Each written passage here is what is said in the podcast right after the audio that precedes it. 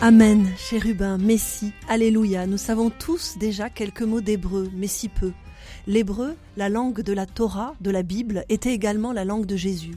Cette langue a toujours été présente dans notre histoire, elle joue un rôle fondamental dans notre civilisation pour accéder à la richesse de la tradition juive, pour connaître les sources du christianisme. L'hébreu fait partie de notre patrimoine spirituel et culturel. Pourquoi s'initier à l'hébreu? Pour le plaisir de découvrir une langue d'une richesse infinie, pour la joie d'approfondir et de revivifier euh, notre intelligence de la parole. Connaître le judaïsme Présenté par Sarah Brunel. J'ai la joie d'accueillir aujourd'hui Julien Darmon. Bonjour. Bonjour. Vous êtes le bienvenu dans Connaître le judaïsme aujourd'hui. Alors, euh, Julien Darmon, vous enseignez le commentaire biblique et la littérature rabbinique. Vous avez de longues années aussi enseigné l'hébreu au sein de l'Association des Amis de l'Hébreu biblique. Et vous venez de publier euh, La langue divine, sous-titre 22 bonnes raisons de s'initier à l'hébreu aux éditions Albin Michel. Alors, apprendre l'hébreu pour mieux comprendre la Bible, cette langue qui fait partie de notre histoire, qui fait, qui est essentielle pour euh, accéder aux grands textes euh, de, la Bible. Euh, c'est une langue qui est réputée difficile. c'est une langue sur laquelle on, peut dire il y a un certain nombre de préjugés, d'obstacles. Alors, ces obstacles sont-ils imaginaires ou, ou y a-t-il réellement une difficulté, Julien Darmon? Alors, je vais pas aller jusqu'à dire que c'est hyper facile, il faut, il faut le reconnaître, mais en réalité, la, difficulté de l'hébreu, elle vient essentiellement de sa distance avec le français. C'est-à-dire, c'est, il y a une petite difficulté pour quelqu'un dont la langue maternelle est le français, parce que, effectivement, déjà, il y a l'obstacle de l'écriture. Ça, il faut l'admettre.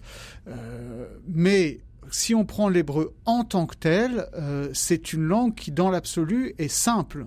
C'est-à-dire que c'est pas comme en français où vous avez euh, du passé simple, de l'imparfait, du passé composé, euh, du futur, du plus que parfait, du futur antérieur et du conditionnel, du subjonctif, etc. Euh, ceux qui ont encore des enfants au primaire ou au collège savent ce que c'est le temps qu'on prend à apprendre, même si on parle le français, la grammaire du français. L'hébreu, c'est quand même beaucoup, beaucoup plus simple. Alors, il y a un, un obstacle qui, en réalité, est très largement imaginaire, qui est celui, effectivement, d'apprendre un peu euh, d'autres habitudes, mais même dans un cadre euh, tout simplement d'études bibliques, ça reste une langue beaucoup plus simple que le grec, par exemple. Ça reste une langue plus accessible ou plus simple hum, Pour quelles raisons essentiellement euh, Alors, vous évoquez le temps. Voilà, déjà, donc la grammaire est relativement simple. Euh, et le, vocabulaire est plus réduit. Il n'y a pas ceux qui ont fait du latin ou du grec se rappellent euh, des, euh, des, désinences, des déclinaisons, de l'ablatif, de, de l'accusatif, etc. Ça, ça n'existe pas en hébreu. Euh, en hébreu, on fonctionne essentiellement avec euh, en réalité des mots qui sont construits sur des racines de trois consonnes. Et à partir de ces racines de trois consonnes, suivant les voyelles qu'on va leur attribuer et les préfixes et les suffixes qu'on va rajouter, on va pouvoir créer euh, des noms, des verbes, des adjectifs. et donc on va rajouter à ça voilà, des, des, prépositions qui sont aussi beaucoup moins nombreuses que dans les autres langues, puisqu'en général c'est une seule lettre. Donc il y a demi-douzaine de prépositions, on va dire. Euh, donc finalement, c'est assez ludique comme apprentissage. Alors, vous commencez euh, votre euh, présentation dans, votre livre sur la langue divine, 22 hein, bonnes raisons de s'initier à l'hébreu, par une approche historique plutôt culturelle hein, pour légitimer votre propos. du côté de l'histoire, cette présence donc de l'hébreu aux origines de notre civilisation, de, toute notre spiritualité, avec euh, ces évolutions, vous évoquez par exemple la distinction entre l'araméen et l'hébreu. Euh, vous dites que l'hébreu, c'est une langue qui d'emblée a été accessible à tous et qui n'était pas une langue de savants. Tout à fait. Alors, le premier préjugé que j'ai voulu justement dissiper, qui pour moi est un grand obstacle à l'apprentissage, c'est que on se figure que nous, Européens, on est dans un espace euh, linguistique et donc euh, culturel et civilisationnel indo-européen, et que le monde sémitique, c'est un monde qui est complètement euh, séparé de ça. Alors qu'en réalité, tout simplement géographiquement, l'espace grec, euh, c'est pas du tout que Athènes et Sparte, c'est au moins autant euh, aussi bien avant euh, la période athénienne qu'après les conquêtes d'Alexandre, c'est le Proche-Orient, c'est euh, toute la côte ionienne et même libanaise, etc. Donc il y a des contacts géographiques. et au-delà de ça, l'hébreu nous donne accès à toute une famille de langues, c'est-à-dire l'hébreu qui en lui-même est en réalité un dialecte euh, de, la langue cananéenne. Euh, le phénicien qu'on connaît mieux est aussi euh, une langue cananéenne. il, y a, il y a une grande intelligibilité entre l'hébreu, le cananéen et le moabite, par exemple. Et, et c'est aussi des langues très proches de l'araméen, de l'arabe, voire du babylonien et de l'éthiopien. On est vraiment dans la même proximité que, on va dire, dans les langues latines. C'est-à-dire quand on connaît le français, euh, on se débrouille plus ou moins quand on lit un texte euh, en espagnol, voire en italien. Une fois qu'on maîtrise l'hébreu, on a aussi un, un, accès très facilité à l'araméen. Et qui dit araméen dit toute la littérature syriaque, c'est-à-dire toute la littérature des chrétiens d'Orient, ce qui n'est pas rien et à toute la littérature arabe et donc toute la littérature euh, non seulement musulmane mais aussi là encore des chrétiens d'Orient. Euh, et alors pourquoi est-ce que l'hébreu euh, est une langue justement encore une fois facile et une langue je dirais même démocratique et anti-impérialiste? Parce que avant l'hébreu ou plus largement avant l'invention de, l'écriture cananéenne qui, note donc ces langues cananéennes dont l'hébreu fait partie, euh, on avait déjà l'écriture, on avait euh, les hiéroglyphes égyptiens et le cunéiforme babylonien. Sauf que ces écritures-là sont très compliquées à apprendre pour le coup. il faut apprendre des centaines de signes qui se lisent différemment suivant que ça note un son ou, euh, une idée ou qu'on est dans du babylonien ou dans des, du sumérien dans des babyloniens. Donc ça suppose une caste de scribes euh, qui sont au service d'un pouvoir centralisé très puissant. À l'inverse, euh, l'invention de l'alphabet qu'on appelle par abus phénicien, qui est en fait l'alphabet cananéen, euh, il suffit d'apprendre 22 lettres et vous pouvez tout écrire. Et donc ça, donne le pouvoir euh, à n'importe qui, euh, y compris voilà des petits peuples qui n'ont jamais eu d'empire, qui ont été dispersés et qui s'en sont servis jusqu'à aujourd'hui et qui ont pour le coup conquis le monde puisque la plupart des écritures qu'on utilise dans le monde sont dérivées en dernière instance de cet alphabet cananéen. C'est mesurer aussi l'importance historique et religieuse de la traduction hein, de l'hébreu, ce que vous rappelez aussi dans votre ouvrage euh, les chrétiens qui ont bien traduit euh, la Bible, enfin qui ont une connaissance de l'hébreu dans l'Antiquité. Vous citez deux personnalités importantes, Origène d'Alexandrie et Jérôme de Stridon. Oui, euh, parce que le, christianisme naissant, quand on parle de, Jérôme et d'Origène, on est vraiment dans les premiers siècles. et pourtant, dès cette époque-là, il y a une tension euh, entre euh, la communauté chrétienne naissante et la communauté juive. Et il y a certains chrétiens euh, qui veulent s'attacher exclusivement à la traduction grecque faite par des juifs, pour le coup, la Septante d'Alexandrie. Et dont d'ailleurs on n'est pas forcément certain de la datation de la traduction de tous les livres. Euh, y compris des psaumes ou d'Isaïe par exemple. Euh, et de l'autre côté, il y a un courant euh, chrétien, vraiment chrétien, vraiment orthodoxe, je veux dire, difficilement plus orthodoxe que Saint Jérôme, mais qui entend faire retour à la vérité hébraïque de l'Ancien Testament. Et chez Origène, ça va même plus loin. Origène, c'est une figure absolument majeure dans la tradition chrétienne. D'une part parce que c'est lui qui va fonder l'exégèse chrétienne comment est-ce qu'on interprète les Écritures, et il va le faire justement en revenant et à Philon d'Alexandrie, euh, qui est un grand interprète juif, et en dialoguant avec les rabbins contemporains de la fin du IIe siècle, début du IIIe siècle, à Césarée notamment. Et c'est aussi quelqu'un qui va établir euh, un monument littéraire dont on n'a plus que des fragments, mais qu'ils appellent les Exaples. Les Exaples, c'est une édition en six colonnes, d'où le nom Exaple, de, euh, de l'Ancien Testament et de, du Pentateuque en particulier et dans lequel il met le texte en hébreu, en caractère grec, la translittération en caractère grec et quatre traductions grecques, la Septante et une traduction juive et deux traductions judéo-chrétiennes.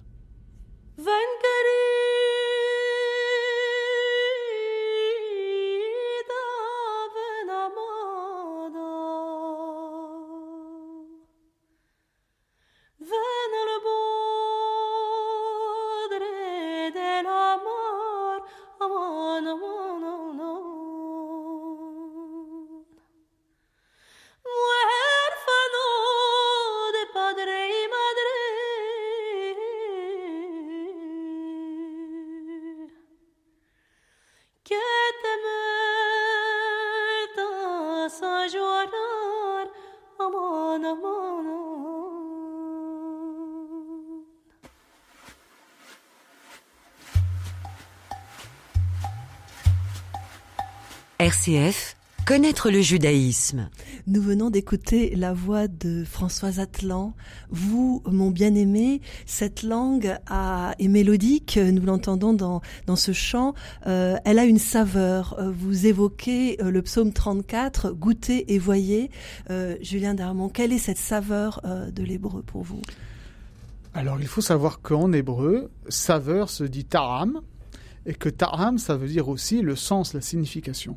Euh, et c'est vraiment ce que j'ai voulu euh, offrir au lecteur, euh, de dire que de la même manière qu'on ne peut pas raconter à quelqu'un le goût d'un plat, il faut lui faire goûter, de la même manière, une traduction pourra toujours donner un sens possible et souvent juste euh, du texte biblique, mais ne donnera pas justement euh, toute cette variété, tous les, tous les harmoniques de sens qui existent. Et donc il faut, euh, voilà, il faut prendre ses, ses couverts et aller goûter vraiment l'hébreu, le texte biblique dans sa langue hébraïque originelle. Votre ouvrage, La langue divine, 22 bonnes raisons de s'initier à l'hébreu, 22, 22 lettres, c'est ça?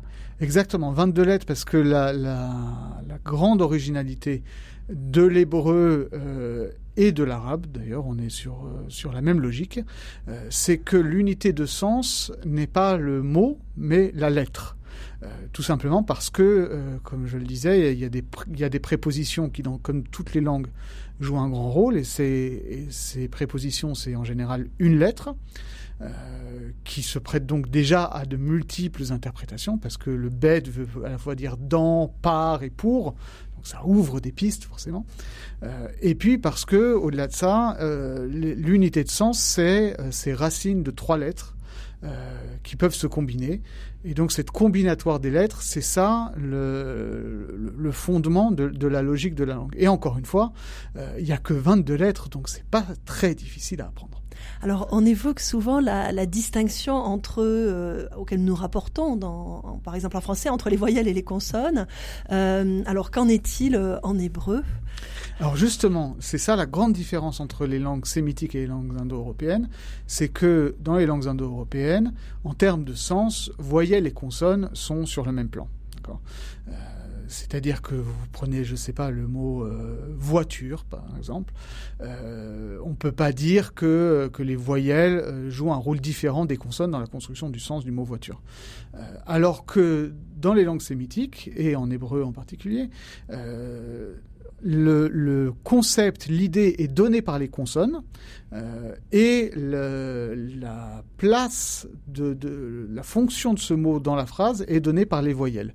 Euh, C'est-à-dire si je dis euh, par exemple gadal, ça veut dire grand, grandir. Gadol, ça veut dire grand. Guidel, ça veut dire élever, comme on élève un enfant. Higdil, ça veut dire agrandir, etc., etc. Ça fonctionne comme ça. Alors, c'est, il y a quelque chose comme un esprit des lettres, hein, dites-vous, euh, avec euh, des fonctions particulières, cette richesse de signification qui que vous déployez dans votre ouvrage. On pourrait prendre un ou deux exemples qui sont chargés aussi symboliquement. Commençons par la première lettre de l'alphabet, Aleph. Alors, Aleph, c'est évidemment une lettre très chargée de sens. Il y a eu de la littérature immense dessus. On pense notamment euh, à la nouvelle de Borges sur oui, euh, et au-delà de ça, on l'a utilisé en mathématiques pour noter l'infini. Euh, et, en réalité, c'est une lettre très particulière parce que pour le coup, elle est à la lisière de la consonne et de la voyelle. Puisque, contrairement à bête ou guimel qui, sont, qui notent des consonnes comme bien, Aleph, c'est un A. Donc on est dans, euh, dans cette limite entre le langage et le silence. Et au-delà de ça, toute la mystique a développé euh, une lecture de cette fonction du Aleph qui renvoie à l'unicité divine, mais parce que le Aleph aussi en termes grammaticaux, c'est tout simplement le marqueur de la première personne du singulier euh, au futur ce qui dit beaucoup de choses. Euh, et, donc l'exégèse juive traditionnelle s'est interrogé pourquoi est-ce que la Bible ne commence pas par le Aleph? C'est-à-dire la Bible nous raconte comment Dieu a créé le monde par la parole. La Genèse, c'est ça. Alors, euh, si le commencement du monde, c'est le commencement de la parole, commençons par la première lettre, commençons par le Aleph. Or, ça commence par la deuxième lettre, ça commence par le Bet. Et à le partir... c'est le commencement de la Torah, voilà. la première lettre de la Torah. La première lettre de la Torah, Bereshit. Bereshit qu'on traduit au commencement, alors qu'en réalité, ça veut tout dire sauf au commencement. Euh, mais en tout cas, c'est bien. Qu'est-ce que ça veut dire alors, si c'est tout sauf le commencement? Alors, parce que déjà bête, ça veut pas, ça, ça veut pas forcément dire dans. Ça veut plus souvent dire par, voire pour. Et réchit, euh, ce n'est pas un mot qui ailleurs dans, le texte biblique veut dire commencement, ça veut dire plutôt principe, euh, aspect principal, meilleur aspect, etc. Et donc en réalité, on peut tout aussi bien l'interpréter en disant par le biais d'un principe, reste à définir lequel, ou euh, en vue de quelque chose d'essentiel, donc ça définit quelque chose qui, qui, qui, parle non pas d'un ordre mécaniste chronologique du monde, mais en réalité du principe d'ordonnancement de la création en fonction euh, d'une logique de valeur et de finalité. Alors, il y a aussi, vous nous le laissez entendre, une concrétude des mots. Euh, vous évoquez euh, dans votre ouvrage, et vous, vous l'avez évoqué euh, maintenant, le, le bara, le dixième mot de la Genèse, qu'on traduit par créer. Qu'est-ce que veut dire créer J'ai trouvé ce, cette interrogation très pertinente parce que même si nous nous l'interrogeons dans notre propre langue, je dirais philosophiquement, créer, c'est très difficile à définir. Mais oui, c'est-à-dire créer, ça veut dire quoi finalement? Euh, Soit on dit créer, ça veut dire fabriquer, ça veut dire former comme un artisan, euh, créer une œuvre, d'accord? Euh, Mais à ce moment-là, il y a d'autres verbes pour le dire en hébreu. Il a ça, par exemple, qui veut dire voilà façonner, ou ça, tout simplement faire. Euh, et bara, on ne sait pas ce que ça veut dire. Et en plus, c'est le deuxième mot, donc on n'a pas de texte avant qui nous dit euh, euh, de quoi on parle. Et si on, si on décrète, voilà, bara, ça veut dire la création ex nihilo. Ça, c'est une idée qui est quand même euh, pas évidente. C'est pas quelque chose dont on a l'expérience du commun. C'est une idée euh, théologique très construite. Euh, et donc, j'essaye de montrer dans mon livre comment, finalement, en allant chercher les autres occurrences de ce verbe-là, même si on le reconnaît pas et qu'elles disparaissent pour le coup complètement dans la, dans la traduction, on se rend compte que bara, euh, ça renvoie non pas à l'idée de quelque chose qui apparaîtrait au milieu d'un néant, comme on conçoit la création ex nihilo, mais en réalité plutôt l'inverse, c'est-à-dire la mise en place d'un vide qui lui va être fécond. Alors c'est aussi euh, entendre, lire, euh, écouter hein, cette, cette langue euh, de l'hébreu. et il y a une réflexion aussi intéressante sur l'écriture, la calligraphie en particulier. Quelle est sa place dans la tradition hébraïque? La calligraphie, euh, et par calligraphie, il faut entendre euh, quelque chose de très normé, de très peu libre. On n'est pas dans, euh, les arabesques, pour le coup.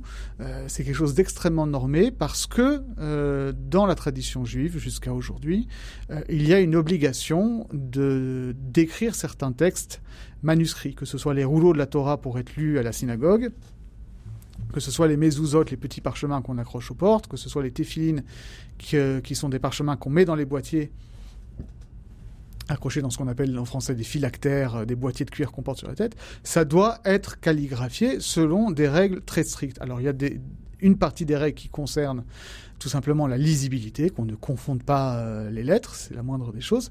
Mais au-delà de ça, le moindre détail est chargé de signification mystique. Et alors pour le coup, le Aleph aussi euh, fait l'objet de très très riches spéculations sur les moindres fioritures de la lettre.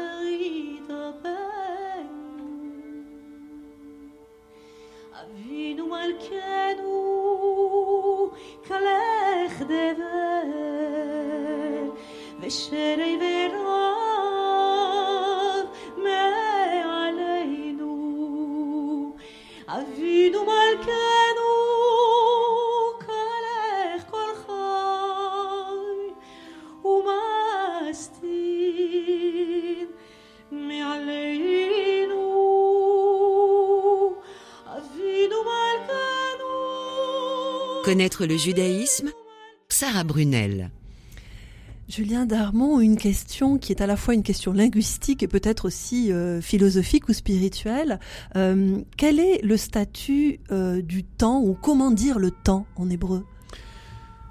Alors pour le coup, ça c'est un obstacle. C'est pas un obstacle parce que c'est très simple, mais c'est une grande différence avec les langues indo-européennes auxquelles on est habitué, parce que il n'y a que deux temps. Il y en a même pas trois. il n'y a que deux temps, euh, qui aujourd'hui et depuis assez longtemps, euh, et en réalité même euh, dans l'Ancien Testament, fonctionnent comme un passé et un futur. Euh, mais en réalité qui sont ce qu'on appelle un accompli et un inaccompli. Euh, pour ceux qui se rappellent un petit peu de ce qu'ils ont appris en anglais, c'est la différence entre euh, le, le, présent simple et le présent progressif, on va dire. C'est-à-dire qu'il y a une forme verbale qui désigne une action qui est achevée, donc ça peut être, en général, c'est dans le passé puisque c'est déjà fini, euh, soit euh, l'inaccompli qui désigne une, une, action qui n'est pas achevée, qui est en train de s'accomplir, qui, voilà, qui est en train de, se faire, donc qui, qui, qui, désigne un futur, mais en réalité peut désigner un présent euh, et qui concerne aussi éventuellement des événements euh, passés. Et pourquoi est-ce que c'est comme ça? Parce que euh, justement, euh, la différence entre euh, le français par exemple et l'hébreu, c'est que en français, c'est le sujet qui, gouverne la phrase, on va dire. En hébreu, c'est le verbe qui gouverne la phrase. Euh, le, sujet est un auxiliaire du verbe. Euh, et de ce fait-là, euh, ce qui nous intéresse dans le verbe, c'est l'action. C'est-à-dire, est-ce que l'action est finie ou est-ce que l'action est, toujours en train de se faire? Alors que en français, si c'est le sujet qui est le pivot de la phrase, alors le sujet, il est dans son présent, et donc, il situe les actions par rapport à son présent. Il les situe en futur ou en passé ou en présent. Mais là, comme on est dans la centralité du verbe, il n'y a pas de présent. Il n'y a pas de présent. Et euh, on entend souvent que euh, il n'y a pas de verbe être en hébreu. Alors, est-ce que c'est ah, vrai ou pas? Alors en fait, il n'y a pas de verbe être parce qu'il n'y a pas de présent. Parce oui. que c'est il y a un verbe être, mais il n'y a pas de verbe être au présent. C'est-à-dire qu'il n'y a pas je suis. Euh, et on va construire, et ça c'est la même chose dans beaucoup de langues, euh, si on veut dire euh, je suis professeur, on va dire Annie Moré, moi, enseignant. Bon, on dit il n'y a pas de verbe, de copule oui. être. Alors que, mais si on veut le dire au passé, j'étais enseignant, on va dire Haïti. Moré, c'est le verbe être au passé. Euh, et- mais pour le coup, voilà, il n'y a pas de présent, donc ça change évidemment euh, tout notre rapport philosophique, euh, métaphysique, à qu'est-ce que c'est que l'être, etc. Oui. Puisque Et pour le verbe avoir, alors il y a un présent du... alors pour le coup, pour le verbe avoir, il n'y a pas de verbe avoir. Il n'y a pas de verbe avoir. Ça, c'est un beau pied de nez à tous les antisémites qui nous parlent des juifs et du capital et de la position. Il n'y a pas de verbe avoir. Euh, parce que pour le coup, euh, le verbe avoir on a une évidence en français où on apprend toujours les auxiliaires être et avoir. Donc on a l'impression que avoir, c'est une catégorie euh, conceptuelle primordiale. Mais avoir, c'est très compliqué. Avoir, ça désigne une relation très particulière entre un sujet qui possède et un objet qui est possédé. Euh, donc c'est quelque chose qui n'est pas évident et en réalité l'hébreu va l'exprimer euh, de différentes manières euh, que je vous invite à découvrir dans le livre pour le coup. Oui, alors il y a une question qui sans doute va venir à l'esprit de nos auditeurs et qui vient euh, souvent, comment dire, à, l'évidence, enfin à la lumière, c'est cette question des noms de Dieu, hein, qui est les différents noms de Dieu. Qu'est-ce que vous pouvez nous en dire, en quelques mots, bien sûr, de cette difficulté-là? Alors c'est pas On rencontre dans la traduction, en fait, hein, de. Oui, voilà. mais en réalité- il y a parfois de mauvaises traductions qui gomment ça. euh, Ouais. enfin, ou- Alors dé- déjà quand on parle des noms, des noms de Dieu, le mot Dieu est déjà problématique. oui, oui. Euh, parce que ça veut dire quoi Dieu? Mm. C'est- Moi je cite toujours, alors vous m'excuserez la référence peut-être un peu euh, érudite, mais euh, c'est Hegel qui explique ça dans la préface de la phénoménologie de l'esprit. Euh, il dit que voilà la philosophie classique a toujours parlé, a toujours essayé de, de définir Dieu, d'accord? Dieu est amour, euh, Dieu est l'absolu, Dieu est la vérité, etc. Et il dit il y a un paradoxe parce que euh, en, en faisant ça, on, on affirme plutôt l'inverse, c'est-à-dire qu'on prend un concept et on l'identifie à Dieu, mais on n'a pas vraiment avancé sur la question de Dieu. Et donc c'est là-dessus qu'il construit euh, sa philosophie dialectique. Et en hébreu, euh, finalement, Dieu, ça, ça, ça n'existe pas. C'est-à-dire, il y a un mot qui s'appelle Elohim, euh, mais qui ne désigne pas euh, exclusivement Dieu, puisque ça désigne en réalité des pouvoirs, des puissances, c'est-à-dire des juges sont appelés Elohim. Et donc, quand on traduit au commencement Dieu créa, donc on a déjà vu que Bereshit pour au commencement c'était pas terrible, Bara crée ça fonctionnait pas, et même Elohim pour dire que c'est Dieu qui crée, euh, c'est pas évident. Ibn Ezra, qui est un des très très grands commentateurs médiévaux euh, de la Bible, nous dit en réalité ce nom-là qui désigne notre idée de Dieu, euh, c'est une, euh, c'est une métonymie. C'est parce que comme Dieu agit dans le monde à travers les anges, alors Elohim, ça veut dire les anges. Euh, et donc, de la même manière qu'on va dire euh, le cœur pour parler des sentiments, alors que le cœur, c'est un organe de chair, euh, alors on va dire les anges pour dire Dieu, parce que justement, on n'a pas l'expérience directe de Dieu, donc on, on utilise euh, une métaphore. La seule chose qui désigne Dieu en tant que tel, c'est le tétragramme euh, quatre lettres qui, pour le coup, est formé euh, des, à la fois des lettres qui composent le verbe être euh, et en même temps de consonnes qui sont toutes des semi-voyelles, donc ils sont là encore à la lisière euh, de la lettre et de l'esprit. Alors ces lettres font sens, tout fait sens euh, dans la Torah, l'interprétation elle-même est infinie, je ne me trompe pas Julien Darmon. C'est bien pour ça qu'on est encore là. Oui, alors je vous remercie infiniment Julien Darmon de nous avoir éclairé euh, sur euh, l'esprit de l'hébreu, sur les moyens aussi d'apprendre cette langue. Je rappelle le titre de votre ouvrage, La langue divine, 22 bonnes raisons de s'initier à l'hébreu. Merci infiniment. Merci à vous.